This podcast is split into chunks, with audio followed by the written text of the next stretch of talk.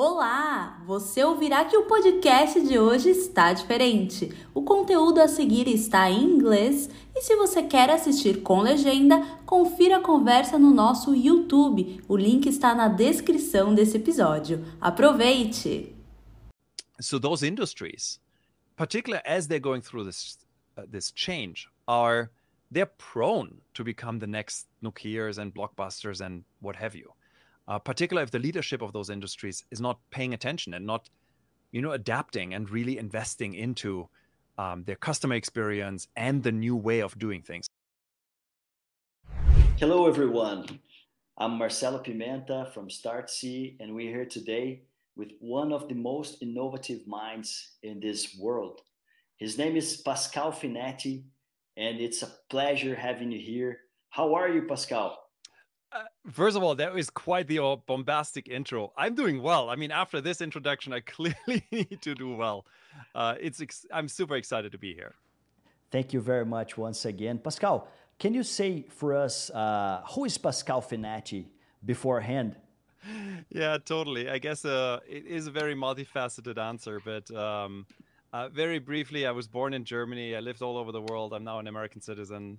Um, I'm out of Boulder, Colorado, and I've spent all my career in this weird space of innovation and disruption and tech companies. And uh, I was very, very fortunate. At the end of the day, I can tell you one thing. I think I was just really fortunate and blessed uh, to be at the right place at the right time multiple times in my life. That's very good. What, what, what are the companies that you have uh, worked for in your career? Yeah, absolutely. So um, I have a tendency to swing between working at some of the more interesting companies in their formative years. So I was very early at eBay. Uh, this was like 1999 and 2000 and 2001. Um, I was very early at Mozilla, the Firefox web browser. Um, of course, I was early at uh, Google.org, which is their philanthropic arm. And in between, I always um, started my own company. So I swing between working for people and then working for myself. And uh, ultimately, I think uh, I found the pathway to working for myself to be more interesting. So, uh, for the last four years, I run a uh, boutique-ish consultancy business called Be Radical, where we have the incredible privilege to work with some of the world's largest organizations, some of the most interesting organizations in the world, and help them understand the future a little bit better. That's very nice. Uh, if I could ask you, like, what's uh, what's the best thing that you ever have you ever done in your career uh, so far? What's the, the, the thing that you say like, this this was amazing. The the thing that I built from the zero, from the scratch. Yeah, uh, as first of all, I, I have to say the most amazing thing was marrying my wife. Let me just be clear about that first. Uh, when it comes to business, when it comes to the world of, of work, I had the great fortune and pleasure to work, as I mentioned earlier, uh, at some really interesting places, you know, like eBay and Mozilla, etc. I think probably because I also was very young, eBay might stand out as the most incredible experience. Um, so as a, you know, barely in my twenties, and uh, worked at eBay, we saw incredible growth at eBay Germany. Um, it just grew like wildfire. We had a very small team uh, doing truly extraordinary work. To this day, I think um, and I'm chasing this like feeling of being part of these teams which are incredibly empowered, do really meaningful work, and do it really, really well. And so that for me was uh, just an outstanding experience. Great, great. If I could ask you uh, about change in the recent years of the world, what would you say uh, that that are the most significant things that are going to change within maybe the the next couple of years? Can you predict something? so I don't have a uh, I don't have a uh, a glass ball where I can look and tell you what the future will look like. Um, also just want to point out that uh, whenever you see someone telling you they know what the future holds always ask yourself what their agenda is because they clearly have an agenda because nobody knows. I think that's also the uh, ultimate truth but also so exciting about the future because really the future is ours to make. Now that being said clearly there's a whole bunch of change happening in the world without a doubt. So anything in the tech space where my home is really when you think about artificial intelligence robotics genetics all of those technologies, you know, like think about the blockchain and crypto, all of those technologies are really coming uh, into their age and really starting to to you know become something. Um, some more than others. I would say AI clearly becomes a really useful tool, which we all benefit from. Crypto, um, cryptocurrencies, and non fungible tokens, and all that kind of stuff, still feels a little earlier in that progression. But then also zoom out and think about what's actually happening in the world, um, which we shouldn't forget. Climate change, without a doubt, I believe, is the biggest challenge we have as a species on this planet. Um, you think about what's happening in the cli- in the political climate around the world. Um, you know, like tendencies to go more towards the extremes, more left and more right wing uh, parties rising. So there's lots to be uh, interested in, maybe concerned about in terms of the future. Again, the good news is we can create that future. So I think the the onus, the obligation is on us to actually create the future we want to see you, said something very, very uh, that I, I agree very much, which is the uh, we we can create the future. Uh, if you were like a, an entrepreneur, and most part of our audience now here, uh, it's formed by entrepreneurs. What would you look at when? Uh, what what are your concerns when we are creating our own future? And if you were an entrepreneur right now, what would you would you like to look beforehand? Yeah, you see, I think it's really interesting when you think about the future. Uh, you live in this interesting world of these, this this paradox, because on one hand, again, the future is unwritten. Like you and I and everybody else, we create the future, and nobody can actually tell you what the future will look like. On the other hand, if you are skilled, if you are open you actually can see the early changes, the early inclinations, the weak signals of what this future might look like. Simple example. This here, you might remember this. This is a Palm Pilot. This thing came out in 1997. I remember buying one of those. It was the first like real consumer handheld device. And if you might remember, you know, like running around this thing, it was incredible. This is like the future. At the same time as this is the future, I'm hard pressed to find someone who in 1997 could imagine that this thing will become the iPhone, that this thing is the iPhone. I mean, you look at it, literally look at this, it looks like an iPhone. But, and this is the tricky part. Even if you could see this and you said, wow, this is going to be an iPhone, we all will have these things, they will always inter- be internet connected, we've got all the world's information at our fingertips. The question then becomes when does this even happen, right? And as we know, of course, hindsight is always 2020 vision we knew it took 10 years. It took until 2007 for Steve Jobs to get on stage and show us the iPhone. So I think as an entrepreneur, as a human being in general, we need to become really good at, on the one hand, like having these spidey senses, seeing these little changes in the world, these weird things, looking at a Palm Pilot and saying, what if? What could happen? But then also be able to take a step back and say, what needs to happen for this to be actually successful? And you know just to like throw out yet another buzzword uh, which a lot of people like like to talk about at the moment the metaverse right like clearly it's coming but you look at the metaverse today and it isn't quite there yet i'm hard pressed to find anyone who's like spending more than let's say 20 30 minutes at a time in the metaverse because you get a headache you get dizzy it's like these these devices are heavy etc so again the question then becomes when will it become real? And as an entrepreneur of course your whole role is to figure out what matters tomorrow and then figuring out when does this tomorrow actually happen. And there's a bit of an art to it there's a lot of science to it so it's doable but uh, it requires us to be open to it to begin with that's very very nice. It's amazing amazing view. I remember in 2004 i saw a blackberry uh, for the last time i guess maybe in 2004 and it was like a, an amazing phone with all those QWERTY keyboards. And it, it, it, was i said to myself this is to change the world. I don't know. But uh, in 2007 there was iphone and it all changed again but uh, you know uh, when we're talking about maybe innovation lots of our, uh, uh, our, uh, our audience here is formed by those entrepreneurs that are on, on growth scale maybe this phase of venture capital, raising money, and all that. If you, if you, what, what's your opinion on how those entrepreneurs should build their companies to innovate better than their competitors. Do you have any hint on that? Yeah, absolutely. Um, so I think the challenge as an entrepreneur is on the one hand, first of all, you need to be able to see the future. Now, let's assume that if you are in growth mode, you're fundraising, you actually have a vision for the future.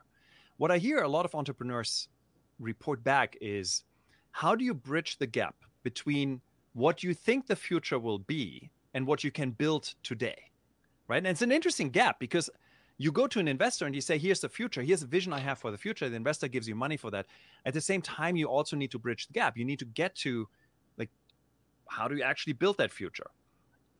Important here is to understand that sometimes your vision for the future can be so far out that there's like a perception gap. Like people don't understand what are you even talking about, right? Like Elon Musk telling you like, oh, I want to put people on Mars.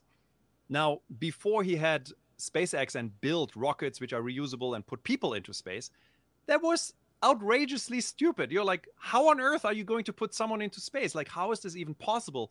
The last time we put people into space, you know, it's like this is rocket technologies from the 1960s. So the important piece here for me is that as an entrepreneur, you need to become really good at two things. One is you need to storytell. You need to be able to tell a relatable story. And that story is connected to my second point. And the second point is this ability to say, I have a vision for where the future will be.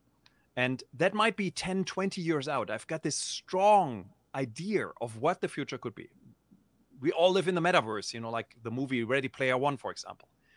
But then the ability to say, well, and now I go back to a near term future, the two or three year future. And that gives me an indication of what can I actually build and being able to concisely communicate this by saying, you know, Elon Musk is a good example. I want to put people on Mars. Like, I want to live on Mars, or I want to have people on Mars. I don't actually know if Elon wants to live on Mars. It's a different story. But you want to put people on Mars. And then you say, okay, so how do I get there? And you say, well, you know, ultimately, what we need to do is we need to get people safely into space and have them live in space for a while. And then you say, okay, so that's already a little bit more of a a graspable thing because we've done it before. Very expensive, not repeatable, but we can do it. And then you go out and say, okay, so where do we start? And you say, okay, let's start with building a rocket which we can reuse. So you build your first rocket, and you build a rocket which brings in into space larger payloads. So in the case of Elon, he famously put a, a Tesla on top of a rocket and like shot a Tesla into space. And then you say, okay, so now we can do that. Now let's put a human into space safely and bring him back and then you you eventually move forward. So I think the the core essential skill for an entrepreneur is have a vision for the future, a long-term vision, but then be able and all, a lot of entrepreneurs have that vision, but they can't tell you how to get there. They say, "Oh, it's going to come." And you're like, "No, no, no, that doesn't work." You know, actually need to break it down into here's the long-term vision, here's kind of what the midway point looks like, and here's how we're getting to that midway point. And I think that's an, a crucial skill uh, for entrepreneurs to learn and to to foster and to build. Amazing. Uh, on that end here, I, I remember I, I, was watching one of your videos on, on YouTube, and you said something like that. Uh, your customer is not your customer, it's a citizen. It's like a, a human being only, right? So, how, how do you think business owners should approach their, uh, their growth strategies on that kind of, uh, of way of thinking. Yeah, it's a good. I, I, love that you found that quote. By the way, it's uh, it's quite a while. It was amazing. It was ama- um, an amazing quote.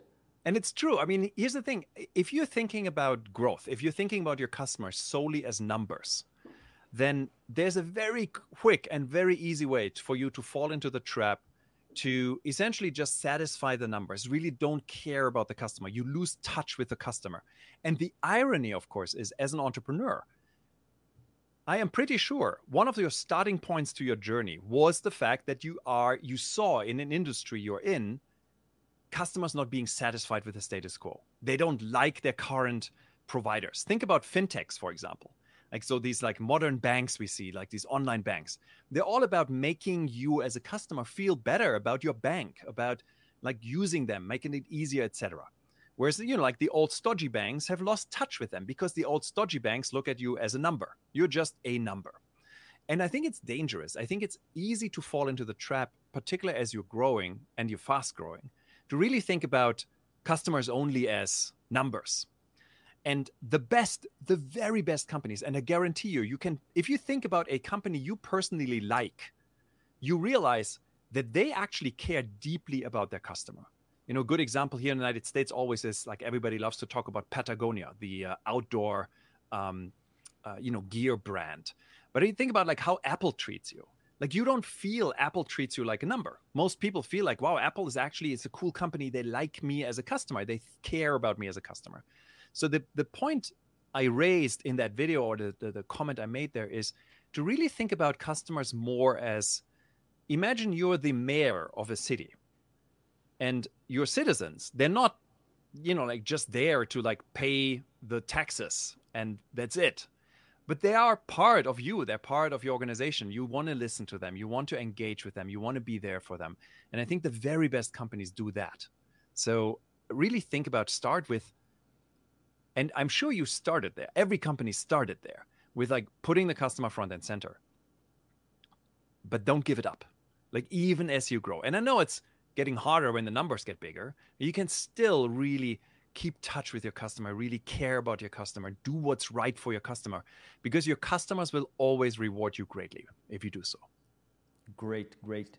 Uh, another question here uh, everybody talks about um, nokia and uh, and kodak and their failure uh, cases in, in, in, the business uh, industry but do, do you sense that there's any company that is passing through a very very a big a big challenge right now that nobody's talking about but maybe you're feeling something that you could like enlighten us a little bit.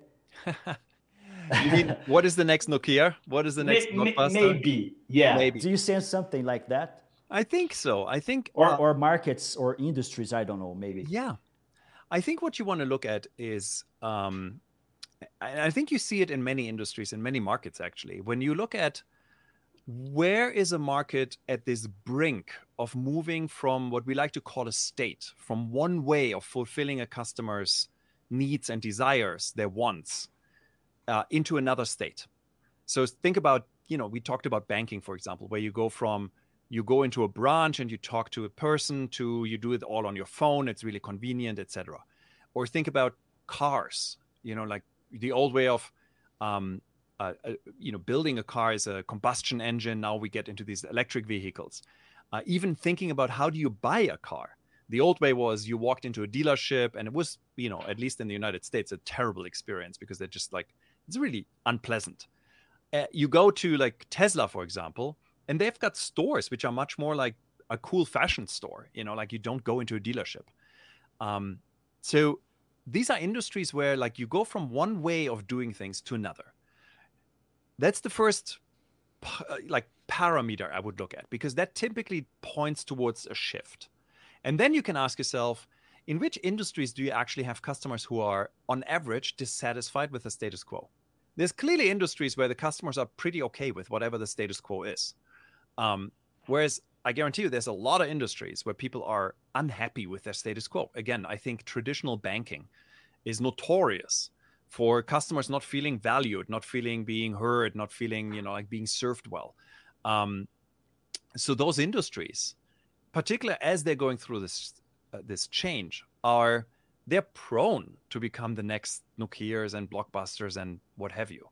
Uh, particularly if the leadership of those industries is not paying attention and not you know, adapting and really investing into um, their customer experience and the new way of doing things. And so that's a long-winded answer to say, I, I quite frankly, I think there's thousands, thousands of companies and thousands of industries which are at this brink, at this moment where they either make it or may not make it based on how they behave. And of course, if you're an entrepreneur, it's a great time to be alive because this is a fantastic time to build businesses. Um, you know find an industry where you have people who are dissatisfied. Find an industry where the industry is going through this big shift this change and you are golden. If you make that shift happen and you make the customer happy you will take away market share left right and center. It's a good time to be uh, to be operating there. Great. I, I totally agree with you. Uh, I, I, would like to make just uh, one one more question for you pascal. Uh, can you enlighten the uh, Brazilian audience about your your thoughts on linear and exponential and the main differences between them? Yeah, of course. So um, this has a lot to do with the way our brains work. So let me start here. Let me start by taking one step back. The reason why we even think about exponential thinking is that when you look at a lot of technologies, they have a tendency to actually move, develop on these exponentially accelerating curves. So, a very classic example, which I'm sure many of us are familiar with, is Moore's Law. Gordon Moore, 50 years ago, basically made a prediction. He said that computers are getting twice as fast every two years. It's a classic exponential trend where you, you double every two years. Has been true for about 50 years. Um, so, classic exponential trend. Now, the trick is that our brains tend to trick us. They're not really good at thinking about exponential growth. It really doesn't feel natural to us. And I think we've all experienced this with the, uh, the global pandemic, the COVID pandemic. Unfortunately, pandemics, viral spread is exponential in nature. And I think a lot of the challenges we had, particularly in the beginning of the pandemic, with reacting to it, is that our brains prevent us from thinking exponentially. They they want to think us linearly, like we go from one, two, three, four, five. So we couldn't see how quick these uh, these exponential, you know, curves um, move. So it is important. I think it's important for entrepreneurs, for anyone, to be able to step back and look at a technological development, for example, and really do the math, like forcing, pausing, forcing yourself and saying, okay, so you know, if it's not good today, where could it be tomorrow? And where could it be the year after tomorrow? And this is i think where the real magic happens and this is where i believe it's so important to become an exponential thinker because again most changes most technology changes particularly move on these exponential curves great great thank you very much pascal thank you very much for your attention it was a pleasure having you here what's the best way for a brazilian audience to find you online so first of all, thank you so much for having me. This is an absolutely incredible setting. I love being here with you. Um, the easiest, honestly, the easiest way to find me online is if you go to our website, Be Radical. Um, so if you just go to uh, beradical.group, um, you will find a bunch of information. We publish a lot of our research. Uh, we've got a weekly newsletter you can sign up where we uh, inform you about our research as well as other interesting things we find from around the, uh, the internet. So it's beradical.group, and um, there you'll find all the information you want. Bunch of videos. We've got online courses for free, etc. So there's a bunch of stuff there. Thank you very much, Pascal. Thank you so much for having me. It was great. If you want more on innovation, growth strategies, and sales, or maybe escalating your company, just go to startse.com slash pmx. startse.com slash PMX. Register for more.